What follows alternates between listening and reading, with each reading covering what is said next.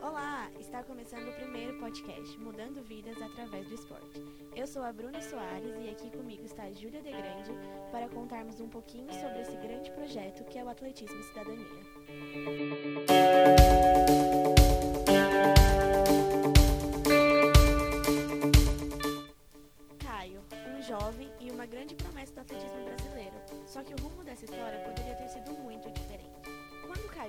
Sua mãe era só uma adolescente. Seu pai estava preso e sua avó, que não aceitava gravidez, os expulsou de casa.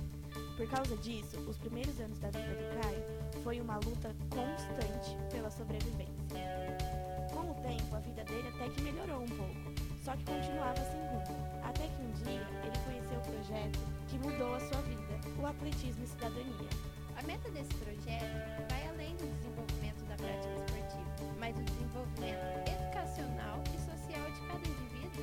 através do poder transformador do esporte. Todos os envolvidos no projeto de cidadania acreditam que esse trabalho social funciona como um espelho, pois o empenho e o sucesso de cada um desses jovens e crianças serve como uma inspiração aos demais que estão acompanhando esse desenvolvimento.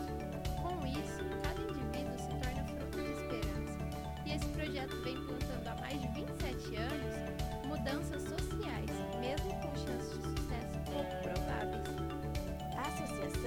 associação é uma entidade sem fins lucrativos que trabalha tanto em parceria com a esfera pública quanto com a iniciativa privada, através do apoio de pessoas físicas e entidades jurídicas.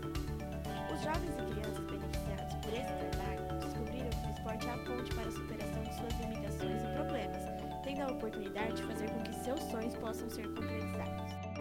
O trabalho já atende mais de 500 alunos, e essa expansão só se tornou possível graças à contribuição de vários setores da comunidade e ao trabalho desenvolvido por educadores, psicólogos, assistentes sociais, que buscam sempre proporcionar um futuro brilhante para todas essas crianças e jovens.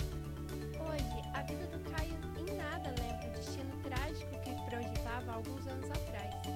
Acorda cedo, trabalha, treina, estuda e se dedica, além de ajudar a família como qualquer outro adolescente. Atualmente, principais rankings de melhores e maiores promessas de atletas de jovens do Brasil, se destacando em